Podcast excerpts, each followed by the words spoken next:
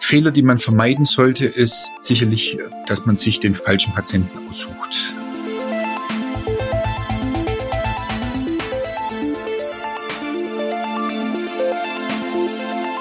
Der zweite Fehler, den man macht, ist natürlich einfach den Patienten entlassen und nach uns die Sinnflut.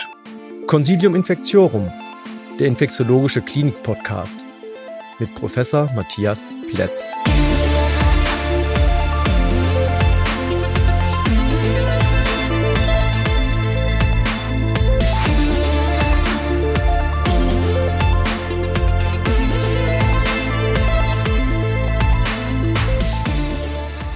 Herzlich willkommen, liebe Zuhörerinnen und Zuhörer. Das ist die erste Folge eines ganz neuen Podcasts von Consilium Infectiorum, dem infektiologischen Klinik-Podcast. Und wir haben uns für die erste Folge ein ganz innovatives, besonderes und versorgungsrelevantes Thema ausgedacht, nämlich äh, OPAT, Outpatient Parenteral Antibiotic Treatment oder auf Deutsch APAT, ambulante parenterale Antibiotikatherapie. Und der Experte, mit dem ich heute sprechen darf, ist mein Kollege und Freund Stefan Hagel. Stefan Hagel ist Internist, Infektiologe und in unserem Institut als leitender Oberarzt für die stationäre Infektionsmedizin verantwortlich. Und er hat in dieser Funktion auch das OPAD bei uns an der Klinik aufgebaut. Hallo Stefan. Hallo Matthias. Schön, dass du da bist. Das ist heute wirklich ein spannendes Thema und ich wollte gleich sozusagen in Medias Res starten und dich fragen, was bedeutet das eigentlich? An welcher Stelle können wir das klinisch einsetzen? Also OPAT oder im Deutschen, wie du schon gesagt hast, APAT, also die ambulante parenterale Antibiotikatherapie. Im engeren Sinne geht es darum, wir haben einen Patienten, der ist klinisch stabil. Wir können den eigentlich entlassen, aber der benötigt noch eine IV-Therapie, Antibiotika oder Antimykotika. Und die Frage stellt sich dann natürlich, können wir das Ganze nicht im ambulanten Setting auch fortführen? Und da knüpft eben dieses Konzept APAT an. Und du hast gesagt, das ist innovativ, innovativ für Deutschland. Ja, das stimmt. Aber vor allem die Amerikaner wieder als Vorreiter, die haben das erstmals äh, in den 70er Jahren beschrieben. Bei denen ist das gang und gäbe. Also bei denen ist APAT, OPAT gehört zum täglich Brot und auch viele andere Länder um Deutschland herum, also gerade UK, aber auch Österreich, bei denen ist das eigentlich schon ein seit Jahren etabliertes Konzept. Das eignet sich ja wahrscheinlich nicht für jeden Patienten und macht wahrscheinlich auch nicht bei jedem Patienten Sinn. Was ist denn so aus deiner Sicht typische Indikationen, wo wir mit diesem Konzept sozusagen den Patienten schneller aus dem Krankenhaus entlassen können? Also es geht vor allem um Patienten, die eine längere Antibiotikatherapie benötigen. Also wenn ich jetzt ambulant erworbene Pneumonie mit fünf Tage Therapie, die würde ich jetzt nicht IV den Patienten wegen den letzten zwei Tagen entlassen. Also für uns ist immer so die Grenze, dass man schon mindestens sieben Tage noch eine IV-Therapie benötigt, weil es natürlich auch mit dem Aufwand verbunden. Die Patienten brauchen einen Zugang. Man muss das Ganze Setting im ambulanten Bereich klären. Man braucht einen Homecare-Dienstleister, der die Versorgung übernimmt. Also es sind schon die Patienten, bei uns die meisten mindestens zwei, drei, vier Wochen noch eine IV-Therapie erforderlich.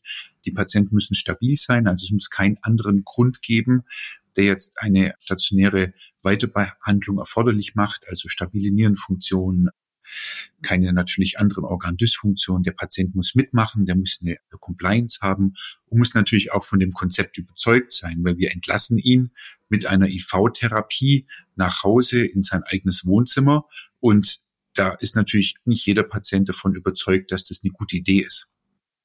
Also längere Antibiotikatherapien, da Endokarditis, Osteomyelitis oder Gelenkinfektionen fallen einem da natürlich ein. Kannst du vielleicht mal beschreiben, wie du da praktisch vorgehst? Also angenommen, wir haben jetzt einen Patienten, der hat Staphylococcus aureus Endokarditis, braucht vier bis sechs Wochen Therapie, hat sich stabilisiert nach der zweiten Woche. Du sprichst mit ihm. Vielleicht mal so für unsere Zuhörer die wichtigsten Schritte, wenn man das in der Praxis umsetzen will. An wen muss man sich wenden? woran muss man denken und vielleicht auch, wer finanziert das alles? Genau, also der erste Punkt ist natürlich, äh, wenn wir einen Patienten identifiziert haben, der in Frage kommt, wir sprechen mit dem Patienten. Wie ist sein, wie sein häusliches Umfeld? Gibt es vielleicht jemand, der ihn dabei unterstützen kann, wenn der Patient, gerade ältere Patienten, Patientinnen, das selber nicht quasi technisch äh, handeln können. Also die müssen sich ja dann selber eine Infusion, meistens über eine Pickline oder eine Midline, anlegen. Das kann ich nachher nochmal kurz erklären. Und wenn die Patienten und die Angehörigen einverstanden sind, dann kontaktieren wir einen Homecare-Dienstleister. Also das sind ambulante Apotheken, denen wir da zusammenarbeiten. Und wir erstellen dann einen Behandlungsplan. Das geht dann meistens über Fax. Und die Kollegen von diesem Homecare-Dienstleister, die kommen dann direkt zu dem Patienten und erklären ihm dann alles weitere. Also wie erfolgt die Applikation, wie häufig am Tag. Das ist so die ersten Schritte, die man macht. Es ist ja mittlerweile Regress ist ja auch immer ein Thema, mit dem sich eigentlich keiner gern auseinandersetzen möchte. Kontaktierst du da im Vorfeld auch die Krankenkassen und besprichst es mit ihnen oder verlässt du dich darauf, dass das wirklich immer übernommen wird? Also man muss hier unterscheiden. Also die ganz normale IV-Therapie, die können wir über unser rosa Rezept, wenn wir eine Ambulanzermächtigung haben, verschreiben. Und da gibt's auch keinen Regress. Was wir schon machen bei den hochpreisigen Medikamenten, also bei den Reserveantibiotika, da fragen wir zuerst die Krankenkassen nach, ob das in Ordnung ist, weil da geht's natürlich dann schon um Summen, wo man dann schon auf der sicheren Seite sein muss. Das ist ganz einfach, wenn der Patient oder die Angehörigen die Applikation selber vornehmen können. Komplizierter wird das Ganze, wenn es daheim niemand gibt, der die IV-Applikation vornehmen kann und wir benötigen einen Pflegedienst. Weil das Problem in Deutschland ist, dass die IV-Applikation von Medikamenten nicht über die HKP-Richtlinie, also die HKP-Richtlinie ist eine Richtlinie zur häuslichen Krankenpflege. Das bedeutet, der Pflegedienst bekommt die Applikation nicht vergütet. Und wenn wir natürlich eine Substanz haben, die man dreimal am Tag verabreichen muss, Cefazolin, da ist es schwer, einen Pflegedienst neu zu engagieren, der dreimal am Tag zu dem Patienten fährt und die Infusion verabreicht. Also das ist wirklich ein Problem und da muss man das gut im Vorfeld mit den Krankenkassen besprechen, ob die die Zusatzkosten übernehmen und dann eben dem Krankenpflegedienst die Anfahrt und dann die Applikation vergüten. Wenn es die Patienten selber machen, gar kein Problem. Da hatten wir auch noch nie Probleme. Und wenn du mit den Kassen zum Beispiel sprichst, es gibt ja viele Vorteile, die so eine frühere Entlassung aus dem Krankenhaus mit sich bringt. Und ich schätze ja auch sehr, dass du immer versuchst, streng evidenzbasiert Entscheidungen zu treffen und du kennst die Literatur da auch sehr gut. Was ist denn die Datenlage dazu, wenn man zum Beispiel mit Kassen argumentiert, dass das ein gutes Konzept ist, das dem Patienten nützt und vielleicht sogar Kosten spart? Also generell zu sagen, muss man natürlich in Deutschland gilt ja der Grundsatz im Sozialgesetzbuch ambulant vor stationär. Das ist natürlich immer das Argument, was man den Krankenkassen als erstes quasi voranbringt und sagt, es gibt keinen anderen Grund mehr, dass der Patient stationär ist, nur die IV-Applikation der Antibiotika zum Beispiel. Also das ist schon mal der erste Punkt. Es ist gesetzlich geregelt, ambulant vor stationär.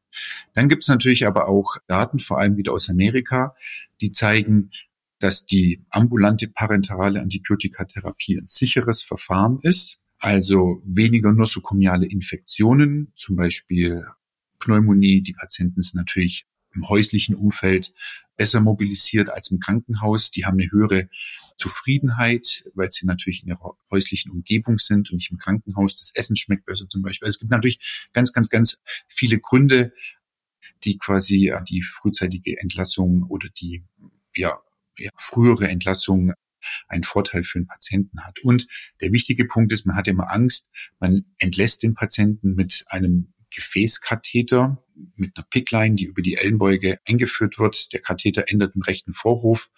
Und viele haben natürlich Angst vor Gefäßkatheter-assoziierten Infektionen. Aber auch da gibt es ganz klar die Daten, dass die Patienten und Patientinnen, der Umgang mit dem Gefäßkatheter ist, wenn man es salopp sagen kann, sogar besser als bei uns im professionellen Bereich im Krankenhaus. Bessere Händehygiene, besseres Management. Also da gibt es auch Daten, dass das sicher ist. Gibt es eigentlich einen Grund, warum das eine Pickline sein muss und warum man da nicht ein ZVK nehmen kann? ZVK, also jetzt über die Jugularvene, ist natürlich für den Patienten nicht so angenehm, muss man ganz klar sagen. Also der baumelt am Hals ist natürlich immer ein Problem. Deswegen ist natürlich der Zugang über die Ellenbeuge das bevorzugte Verfahren und bei uns, wir unterscheiden immer zwischen zwei Kathetern. Einmal die PICC-Line, also die Peripher Inserted Central Venous Katheter. Der endet im rechten Vorhof und die andere Alternative ist eine Midline. Die Midline ist nicht ganz so lang, ungefähr 15 bis 20 Zentimeter, wird auch über die Vena cubitalis eingeführt. Und der Vorteil hatte ich schon genannt, ist natürlich für die Mobilität. Die Patienten können auch duschen, wenn man das da schön verpackt. Und die können lang liegen bleiben. Also eine Pickline, wir kennen sie aus dem Bereich der Onkologie, als Portersatz. Die liegen ja teilweise über drei, vier, fünf, sechs Monate. Und wir machen das so, die Patienten kriegen alle ein Chlorhexidinpflaster über die Einstichstelle. Dieses Chlorhexidinpflaster, das ist ein transparentes Pflaster mit direkt über der Einstichstelle so einem Chlorhexidin getränkten Patch.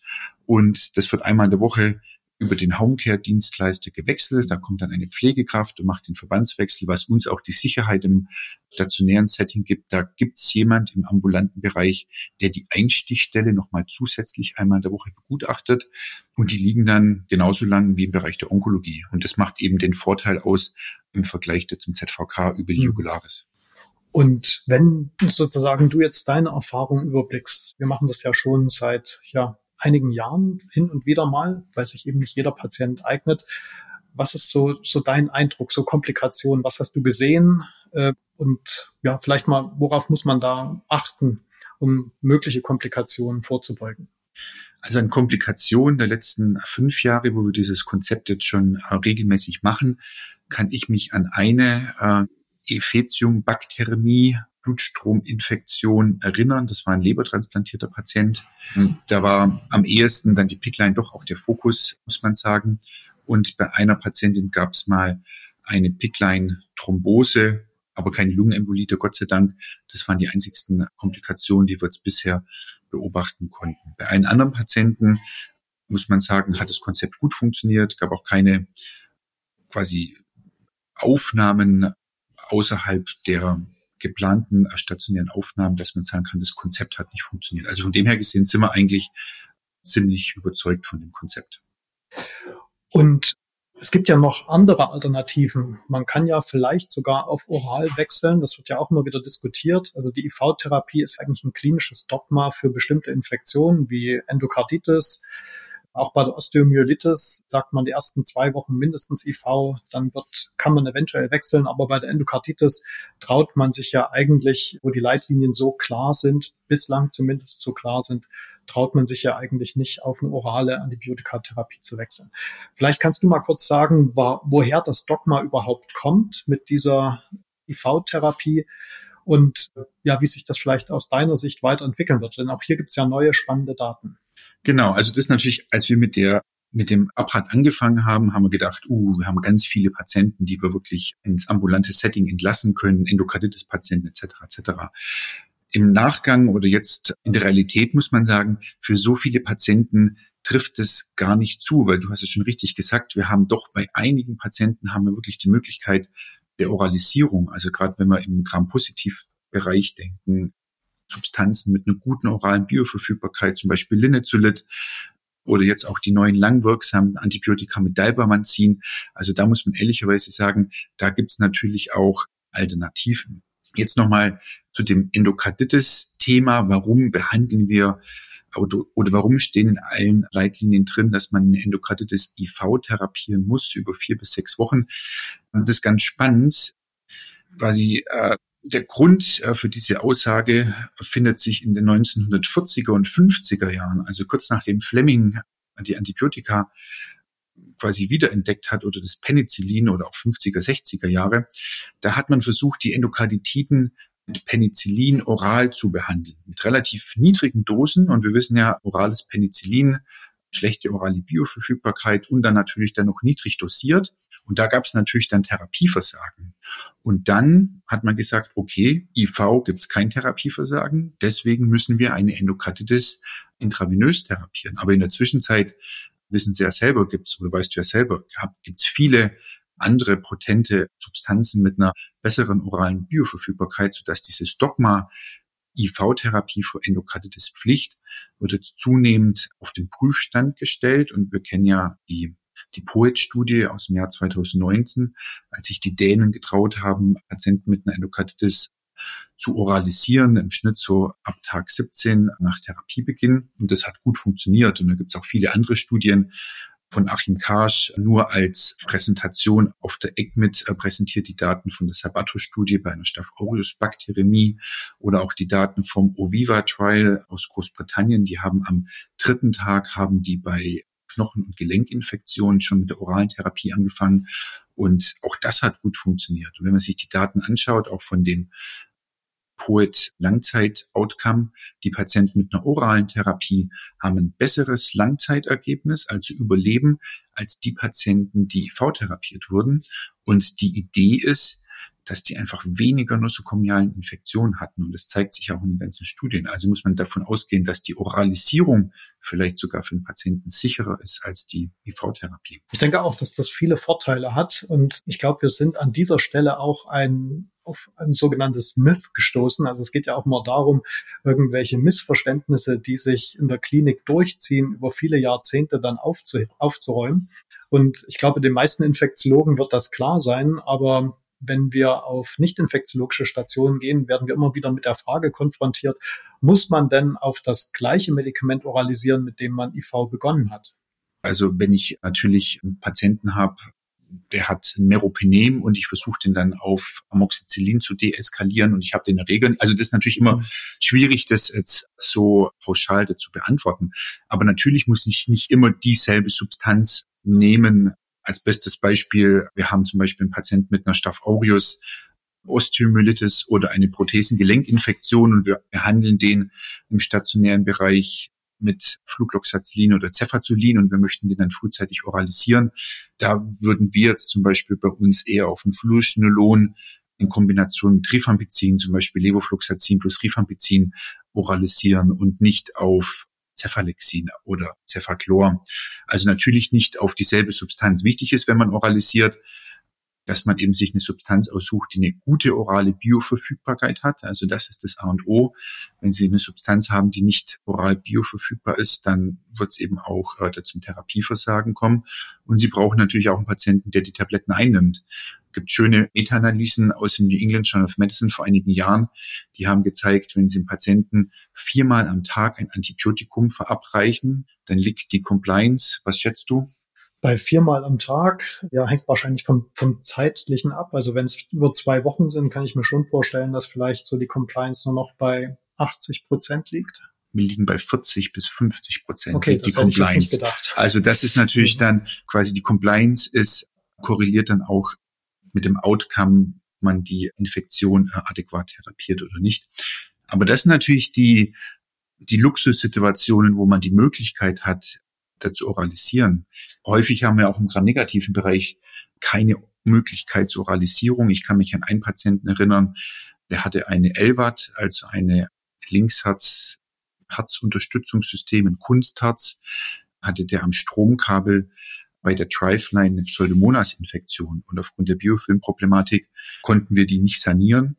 Und den Patienten haben wir über ein Jahr IV ambulant therapiert, immer wieder mit wechselnden Substanzen, weil Zipro war immer resistent und ist halt natürlich OPAT, APAT eine sehr, sehr gute Möglichkeit, den Patienten zu entlassen und in, in die Häuslichkeit.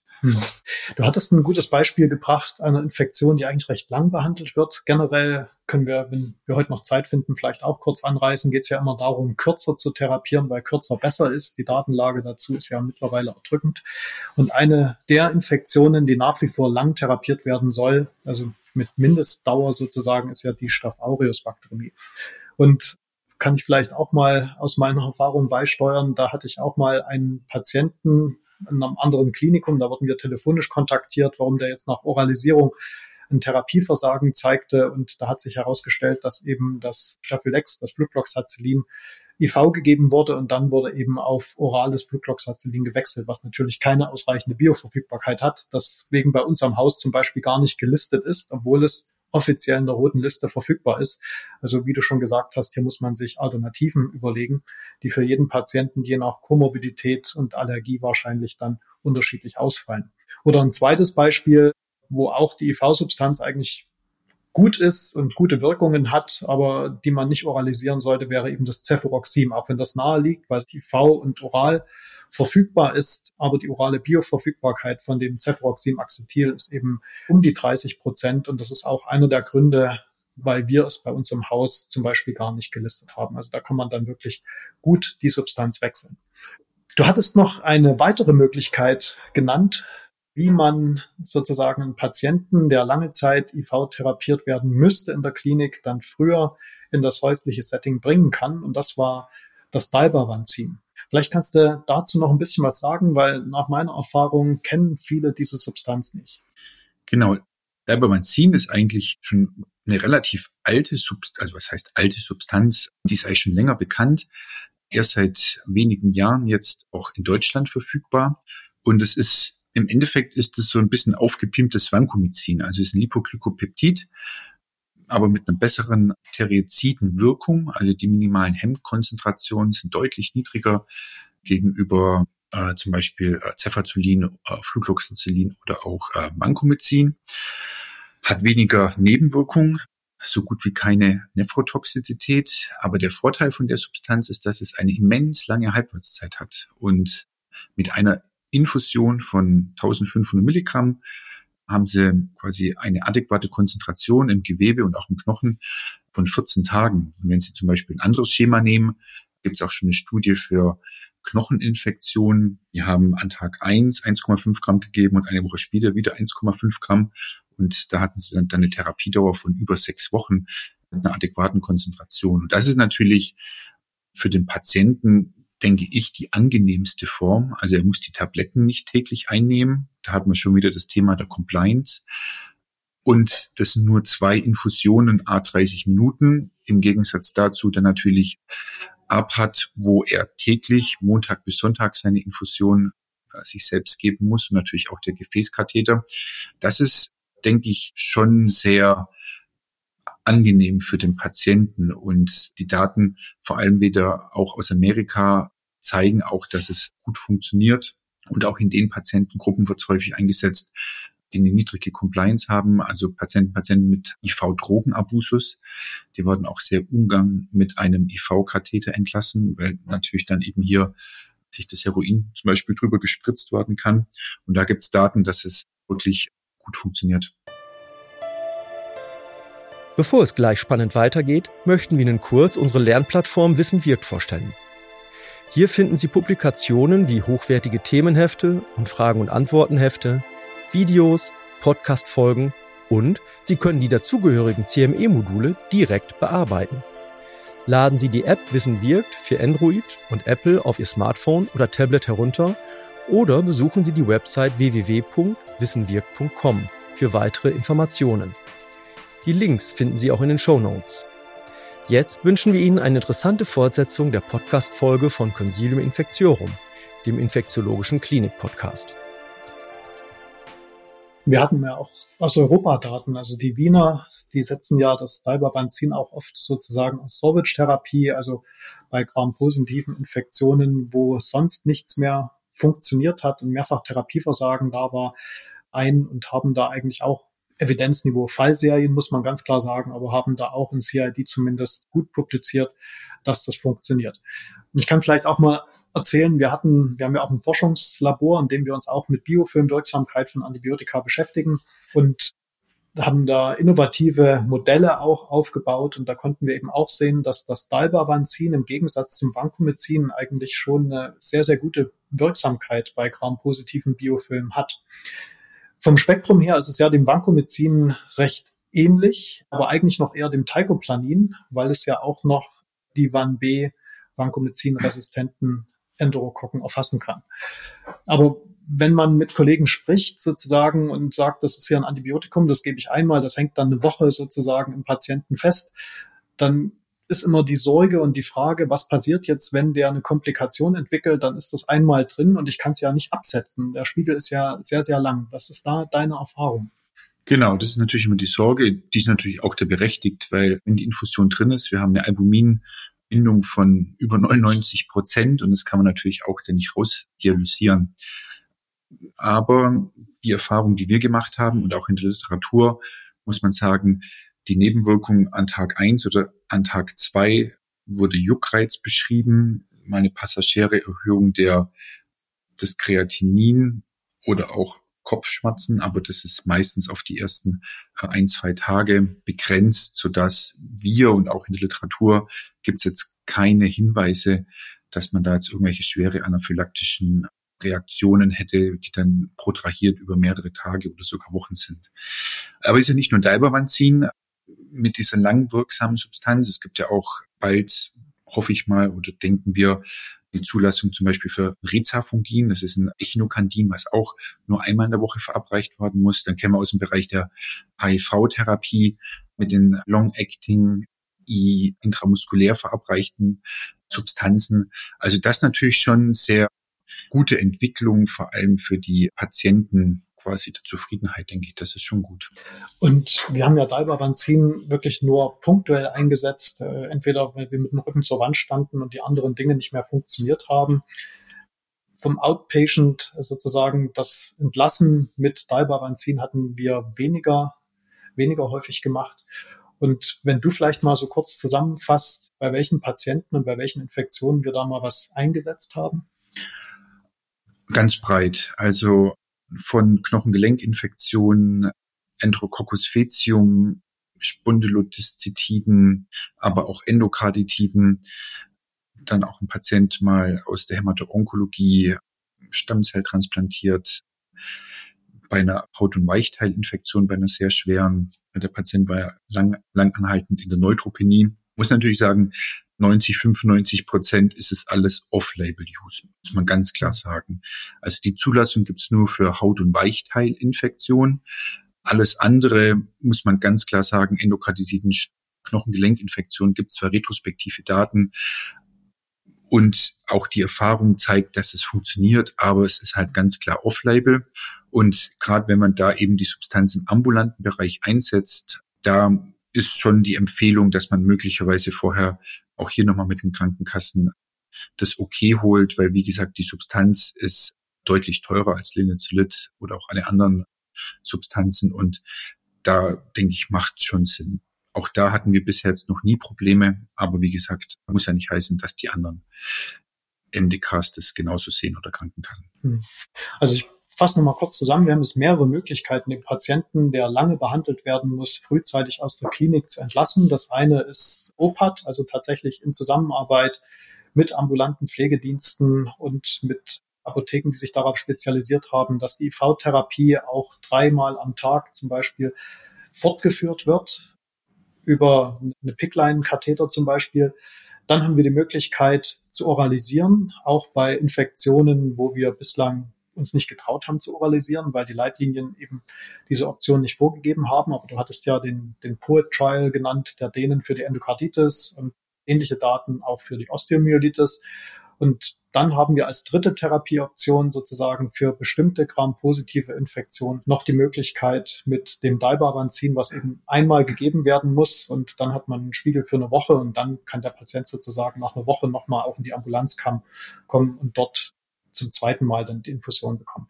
Wenn du jetzt diese drei Optionen hast, im Hinterkopf, äh, wie, wie würdest du die gewichten? Wann machst du vielleicht mal ein Beispiel festgemacht, die, die letzten Patienten, die dir so einfallen, wann würdest du welche dieser drei Möglichkeiten favorisieren? Schwierig, ist natürlich immer eine patientenindividuelle Entscheidung. Ganz einfach ist es, wenn man eine Infektion hat mit einem Gramm-negativen Erreger. Wir hatten gerade gestern ein Patientenbeispiel mit einer Knochengelenkinfektion mit einem ESBL-E. coli, wo es keine orale Therapieoption gab oder gibt. Da ist im Endeffekt die einzigste Option, dass man ihm da zum Beispiel ein Carbapenem, zum Beispiel Ertapenem, einmal am Tag über IV im häuslichen Setting verabreicht, weil das natürlich eine längere Geschichte wird. Da ist es einfach. Im Gram-positiven Bereich gibt es natürlich viele Optionen, viele Optionen. Und ich präferiere schon im Endeffekt eine orale Option, muss man ganz klar sagen, wenn es eine orale Option gibt. Gerade was ich vorher als Beispiel genannt habe, Fluochinolone plus zum Beispiel Rifampicin bei einer Knochen- und Gelenkinfektion. Wir haben eine gute orale Bioverfügbarkeit. Dann haben wir noch die Biofilmwirksamkeit über das Rifampicin. Gibt aber natürlich auch Patienten, zum Beispiel, die aufgrund von Nebenwirkungen äh, Leukopenie, Thrombopenie unter Linezolid, dass der Linezolid nicht verabreicht werden kann. Fluochinolone sind vielleicht resistent getestet. Patienten, die eine schlechte orale Bioverfügbarkeit se haben, beim Kurzdarmsyndrom, da muss man dann ehrlicherweise sagen, da kommt natürlich dann die IV-Therapie, die ambulante äh, parenterale Therapie wieder ins äh, Spiel oder eben auch Dibervanzin als Option. Was man aber nicht vergessen darf, denken, okay, ich fange jetzt die V-Therapie an, entlasse den Patienten und es wird sich schon jemand im ambulanten Setting drum kümmern. Also das ist natürlich schon, da muss man ganz klar sagen, wir fühlen uns da weiterhin verantwortlich. Die Patienten müssen auch mindestens idealerweise einmal in der Woche von einem Arzt gesehen werden. Wenn es bei uns in der Ambulanz nicht möglich ist, weil die Patienten zum Beispiel einen Anfahrtsweg haben von zwei Stunden, weil sie aus Südthüringen kommen, dann kommunizieren wir hier über den Hausarzt. Der Patient sich dort einmal in der Woche vorstellt. Also einfach nur entlassen mit der Pickline und sagen, Hausarzt, kümmere dich mal. Das finden wir kein gutes Konzept. Also das muss man dann als Partnerschaft mit dem Hausarzt vor Ort machen oder eben die Patienten bei uns in der Ambulanz weiter betreut werden. Hm. Eigentlich bei solchen Langzeit-Antibiotikatherapien, wie ist denn jetzt da den Patientenfundus, den du überblickst, das Problem mit Clostridium difficile? Tritt es da jetzt häufiger auf oder gibt es bestimmte Antibiotika-Kombinationen bei bestimmten Patienten, die wir dann eher vermeiden? Oder wie beziehst du das in deine Überlegungen mit ein, wenn du da eine individuelle Entscheidung triffst? Das ist natürlich immer ein wichtiger Punkt und teilweise sitzen wir bei einem Patienten und wollen uns dann entscheiden für eine orale Therapie oder überhaupt eine Therapie und überlegen uns dann nach Clindamycin, Clostridien. Fluochinolone gibt's in rote Handbrief. Orale Beta-Lactame, Cephalexin, Knochengängigkeit. Also es gibt für jede Substanz gibt's immer irgendwelche äh, Vor- und Nachteile. Und das Thema Clostridien ist sicherlich ein Punkt, was wir dann den Patienten immer noch dazugeben, obwohl natürlich die Datenlage da nicht so ist und auch in den Leitlinien nicht quasi explizit empfohlen wird. Wir geben den Patienten dann immer noch Lactobacillenpräparat dazu. Man muss gucken, dass man nicht irgendeins nimmt. Also da gibt es auch Studien, die dann zeigen, dass unterschiedliche Lactobacillenkombinationen besser vor Clostridien schützen, so dass wir ehrlich gesagt bei den Patienten mit einer Langzeitantibiotikaterapie die ich jetzt überblicken kann, bisher noch kein Clostridienproblem hatten. Was wir aber durchaus gesehen haben, und das hatte ich so ein bisschen auch unterschätzt, ist Polyneuropathie bei Langzeitlinezolid-Therapie. Also das waren bei zwei Patienten mit einer Mykobakterieninfektion und die sind auch, die peripheren Polyneuropathien sind leider nicht mehr weggegangen. Also das und da sind wir jetzt ziemlich dahinterher, dass wir die Patienten nochmal explizit darauf hinweisen, wenn die Füße anfangen zu kribbeln oder wenn es mit dem Sehen schlechter wird, weil sie nicht auf den nächsten Arzttermin warten, sondern sofort beenden. Also da habe ich jetzt sehr Respekt davor. Mhm, das ist ein guter Punkt. Also am Anfang hatte man ja bei Lindetzlip, ich kannte das auch so aus der Tuberkulosetherapie, bei resistenter Tuberkulose immer den Sehtest auch gemacht, weil es gibt ja auch eine Neuropathie des Nervus opticus und da gibt es immer das Damoklesschwert, dass der Patient irreversibel erblinden kann. Aber nachdem es da einzelne Berichte gab, hat man da lange Zeit nichts mehr gehört und hat es auch irgendwie so ein bisschen sozusagen verdrängt. In der Klinik behandeln wir viel kürzer. Die Patienten, bei denen du das beobachtet hast, nach welchem Zeitraum ist denn das aufgetreten ungefähr? Das war, also bei der einen Patienten war es nach vier Monaten und beim anderen war es nach sechs Monaten. Also das sind lange Zeiträume und natürlich auch wieder hier ganz klar, die Fachinformation sagt ja auch nur vier Wochen. Aber wenn man mit dem Rücken zur Wand steht und keine anderen Optionen hat, dann macht man natürlich das, was quasi möglich ist. Aber dann jetzt bei den beiden Patienten natürlich mit der Nebenwirkung. Hm. Also wichtig, den Hausarzt mit einzubeziehen. Ohne den geht das nicht und auch regelmäßig dann Kontrollen, was Therapie ansprechen und möglichen Nebenwirkungen angeht. Was gibst du dem Hausarzt sozusagen mit, wenn du sagst, er soll sich einmal die Woche vorstellen, bei bestimmten Antibiotika, welche Komplikationen hat man vielleicht nicht so auf dem Schirm? Also, dass man bei Glykopeptiden auf das Kreatinin achtet und die GFR, das ist ja klar. Und bei Rifambezin guckt man sich die Leberwerte an und bei Amoxicillin-Clavulansäure sicherlich auch. Aber was sind nur von den Medikamenten, die wir einsetzen, vielleicht zu Nebenwirkungen, die nicht jeder täglich auf dem Schirm hat und wo man den Hausarzt darauf hinweisen muss, dass er da mal schauen soll? Gut, wir sagen meistens dem Hausarzt, dass er so ein Basisprogramm machen soll, ein kleines Blutbild, die Leberfunktion, also ASAT, Bilirubin, die Nierenfunktion und bei Infektionen dann noch das CRP. Und wir weisen jetzt eigentlich gar nicht immer so speziell darauf hin, weil gibt natürlich auch für Beta-Lactame gibt es natürlich auch den, in der Fachinformation, dass die, die eine, eine Leukopenie auslösen können. Also wir weisen jetzt eigentlich gar nicht so explizit auf Nebenwirkungen natürlich auf die Klassiker, Diarrhoe, wenn der Fieber wieder auftritt, solche Geschichten. Aber dass wir jetzt explizit uns eine Nebenwirkung raussuchen, das machen wir nicht. Wir lassen uns die Befunde dann faxen und wenn wir dann schon sehen, okay, da müssen wir aufpassen in die Richtung, quasi, dass wir da eben dann ein Auge drauf haben. Du hattest das, die Glykopeptide angesprochen, das Vancomycin, das würden wir jetzt zum Beispiel nicht mal Outpatient-Setting machen. Also weil, wissen wir alle, das kann so schnell gehen, dass die Nierenfunktion kippt.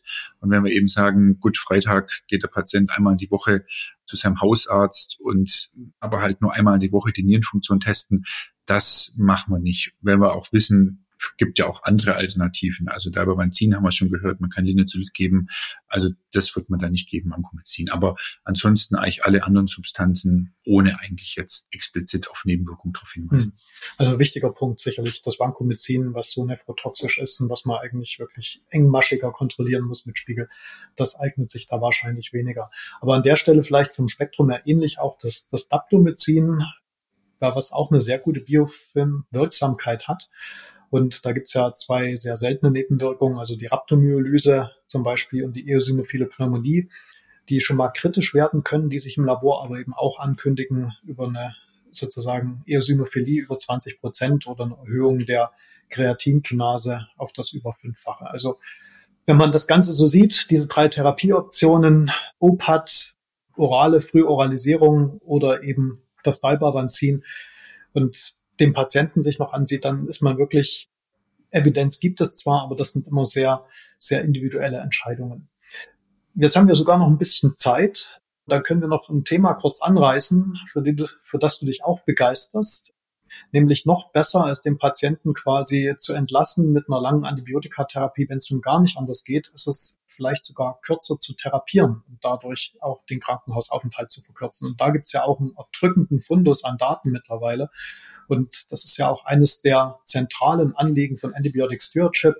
Vielleicht kannst du dazu noch mal was sagen. In den letzten Jahren, du arbeitest ja als Infektiologe jetzt mittlerweile auch schon fast zehn Jahre. Wie hat sich das verändert? Genau, also das ist natürlich das zweite Hot Topic in der Infektiologie, neben der Oralisierung auch die Therapiedauer.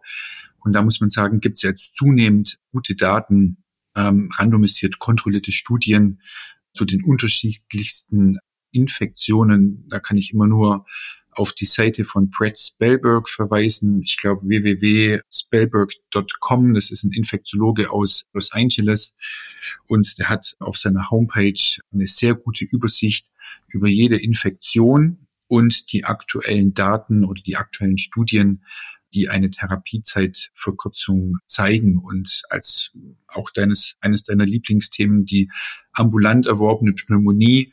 Da gibt's jetzt auch Daten aus zuletzt Frankreich publiziert, dass möglicherweise eine dreitägige Therapie einer längeren Therapie, die haben eine echt eine achttägige Therapie gemacht bei Patienten, die am dritten Tag stabil sind keine quasi Sears-Zeichen mehr haben, quasi nicht unterlegen ist. Wobei, da denke ich mir immer, bei diesen Pneumoniestudien, wie sicher sind wir denn überhaupt, dass der Patient dann eine Pneumonie hat? Und ich glaube, mehr als die Hälfte der Patienten, die bei uns im Krankenhaus als Pneumonie diagnostiziert wurden, haben vielleicht gar nicht so diese klassische Pneumonie mit Pneumokokken oder Legionellen. Und ich weiß nicht, ob mich jetzt trauen würde, bei einer dicken Pneumokokkenpneumonie mit äh, Lobär-Infiltrat nur eine dreitägige Therapie zu machen.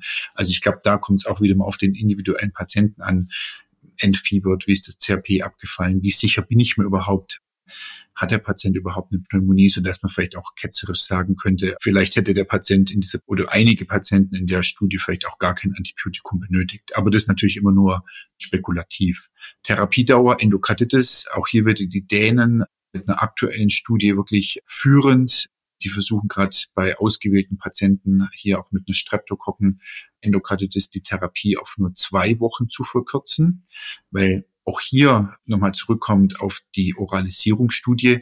Die haben nach, im Schnitt nach zwei Wochen oralisiert. Vielleicht reichen ja auch zwei Wochen Therapie schon vollkommen aus. Also auch da, denke ich, wird sich die nächsten fünf Jahre wirklich noch viel ändern. Und ich glaube auch bei einer Staph aureus Bakteriämie, diese 14 Tage, weiß ich nicht, ob wir die wirklich bei jeder banalen Flexülen- oder Braunüleninfektion im Krankenhaus wirklich brauchen, wenn wir uns sicher sind, dass es keine sekundärseptische Embolisation gibt. Da reichen vielleicht auch weniger aus. Aber das bleibt spannend die nächsten Jahre, was es da für Studien gibt. Hm. Also Staph aureus Bakteriämie, liebe Zuhörerinnen und Zuhörer, Sie wissen ja, 14 Tage ist das Minimum für die nicht komplizierte, für die komplizierte vier bis sechs Wochen. Und äh, Stefan hat es schon angesprochen, da gab es auch eine der wenigen großen deutschen Studien, randomisiert kontrolliert, wo man die Therapiedauer verkürzen wollte oder das Ziel war zu zeigen, dass eine kürzere Therapiedauer genauso gut wirksam ist von Achim Karsch Mikrobiologe aus Magdeburg. Und äh, du hattest schon gesagt, du hattest die Daten gesehen, die wurden als Kongress-Abstract vorgestellt. Ähm, was, was kam da nochmal konkret raus? Genau, also es ging gar nicht darum raus, die Therapie insgesamt zu verkürzen. Es war einfach die IV-Therapie zu verkürzen. Also die 14 Tage Gesamttherapiedauer sind gleich geblieben. Aber das Studienprotokoll hat eben am Tag fünf bis sieben quasi geschaut, ob der Patient stabil ist, die Blutkultur negativ sind, ob der Patient entfiebert hat und auch Patienten, die eher niedriges Risiko haben für äh, sekundäre Komplikationen. Und da gab dann quasi zwei Arme. Einmal die IV-Therapie fortführen über insgesamt 14 Tage, so wie es aktuell die Empfehlung ist, oder dass man eben sagt, an Tag fünf bis sieben, nee, der kommt in den Oralisierungsarm und eine der ausgewählten Substanzen war dann da zum Beispiel Cotrimoxazol und die restlichen fünf bis sieben Tage sind dann oral fortgeführt wurden oder wurden sozusagen bei den Patienten im Oralisierungsarm. Und es hat sich gezeigt, dass eine frühe Oralisierung bei diesen ausgewählten Patienten einer fortgeführten über 14 Tage insgesamt IV-Therapie eben nicht unterlegen ist. Aber in beiden Armen haben die Patienten eben 14 Tage Therapie bekommen. Ja, wir nähern uns langsam dem Ende des Podcastes. Vielleicht nochmal für unsere Zuhörerinnen und Zuhörer. Was wären aus deiner Sicht so die wichtigsten Dinge, vielleicht zwei bis drei Dinge, an die man denken sollte, wenn man eben die lange IV-Antibiotikatherapie abkürzen will über die drei Möglichkeiten, die wir besprochen haben? Und was sind vielleicht auch bestimmte Fehler, die man dabei machen kann, die man möglichst vermeiden sollte? Also Fehler, die man vermeiden sollte, ist sicherlich, dass man sich den falschen Patienten aussucht. Also das hatte ich schon alle gesagt, man muss wirklich gucken, wie ist das häusliche Umfeld, ist der Patient, fühlt er sich sicher, ist er compliant. Also ich denke, das ist für alle Optionen das A und O. Dann und das alles dem Hausarzt in die Hand geben. Also das sind zwei Punkte, die, denke ich, da ganz wichtig sind. Ansonsten wenn Sie einen Patienten haben, wo Sie die drei Möglichkeiten äh, zur Auswahl haben, ist es natürlich immer die individuelle Entscheidung. Oralisierung ist ein gutes Konzept, wenn es die Option gibt. Wenn Sie dann nur eine IV-Therapie als Möglichkeit haben, müssen Sie vielleicht, wenn Sie ein ABS-Team haben, müssen Sie sich mal da zusammensetzen und sich einen Homecare-Dienstleister oder eine ambulante Apotheke suchen, die dieses Konzept anbietet einige in Deutschland, die da sehr quasi auch weit fortgeschritten sind und gute Services anbieten. Wenn man da im Internet quasi eingibt, APA Deutschland, einige Anbieter, die das anbieten, dass man sich einfach damit so jemand mal da zusammenschließt und sich dann ein Konzept überlegt. Dann ist natürlich wichtig das Zugangsmanagement. Sie müssen sich auch jemand finden bei sich im Haus, der so eine Midline anlegen kann. Also das ist jetzt kein Hexenwerk, aber das muss natürlich einfach einer machen sozusagen, ist natürlich so ein bisschen ein Nischenthema, muss man ehrlicherweise schon sagen. Wir haben auch gedacht, als wir mit dem, äh, mit dem Thema begonnen haben, hatte ich vorhin schon mal so ein bisschen angerissen, dass es ganz viele Patienten treffen könnte. Insgesamt ungefähr bei uns im Klinikum machen wir bei 30 bis 50 Patienten eine parenterale Antibiotikatherapie im häuslichen Umfeld pro Jahr. Also es ist gar nicht so viel. Ich denke, wenn man noch ein bisschen genauer nachschauen würde, könnte man vielleicht noch ein bisschen mehr sehen. Und das ist natürlich auch immer sehr unterschiedlich, in welchen Settings sie quasi arbeiten. Also ich könnte mir gut vorstellen, in Bereichen zum Beispiel Orthopädie, wo es mehr Patienten oder viele Patienten gibt, die eine lange Antibiotikatherapie erforderlichen haben, also hier diese Prosthetic Joint Infections, äh, Knie, Hüftgelenks, Endoprothetik-Infektionen, die ja wirklich über zwölf Wochen therapiert werden müssen. Und wenn es hier natürlich keine oralen Optionen da zur Verfügung stehen, da bieten sich natürlich dann diese Konzepte sehr an. Ist natürlich ein Nischenthema, man muss sich damit beschäftigen. Jemand muss sich dafür interessieren. Das kann man jetzt nicht von heute auf morgen einfach mal lostreten. Aber wenn Sie es machen, so unsere Erfahrung, machen Sie sehr viele Patienten glücklich, weil jeder Patient, der nicht quasi länger im Krankenhaus liegen muss, ist es natürlich ein Zugewinn an Lebensqualität für den Patienten. Vielen Dank für die, für die ganzen praktischen Hinweise, auch für die, für die Querverweise zu anderen Quellen. Und wenn Sie Fragen haben, wir haben zum Beispiel auf der Homepage unseres Instituts auch Konsilnummer, wo man auch mal nachfragen kann und sich bei uns beraten lassen kann. Das machen wir so als Service eigentlich für das gesamte Bundesland. Und Stefan hilft da, ist sehr hilfsbereit. Also wenn Sie da anrufen, können wir Ihnen auch weiterhelfen, wenn Sie das bei sich in der Klinik etablieren wollen. Ja, liebe Zuhörerinnen und Zuhörer, dann herzlichen Dank auch für Ihr Interesse und fürs Zuhören und die wichtigen Studien, die wir genannt hatten, so sie denn schon im PubMed verfügbar sind, die werden wir in die Shownotes stellen. Sie kriegen auch CME-Punkte dafür. Und wenn Sie uns noch nicht abonniert haben, dann würde ich mich freuen, wenn Sie es tun. Und wir freuen uns natürlich auch über Feedback. Wir haben schon verschiedene Veranstaltungen geplant. Wir werden also die unterschiedlichen Foki durchsprechen und jedes Mal mit netten Experten, die Sie wahrscheinlich von den Kongressen auch kennen. Es bleibt also spannend. Dann wünsche ich Ihnen noch einen schönen Tag und viel Erfolg beim Versorgen Ihrer Patienten. Das war der Infektiologische Klinik-Podcast des Consilium Infectiorum. Vielen Dank, dass Sie reingehört haben. Wir hoffen, es hat Ihnen gefallen und freuen uns über Ihre Bewertung oder Feedback an klinik.infectofarm.com. Die E-Mail-Adresse finden Sie auch in den Show Notes. Empfehlen Sie den Podcast gerne Ihren Kollegen, denn Wissen wirkt, wenn man es teilt. Vielen Dank fürs Zuhören und bis zur nächsten Folge, Ihr Team von Infectofarm.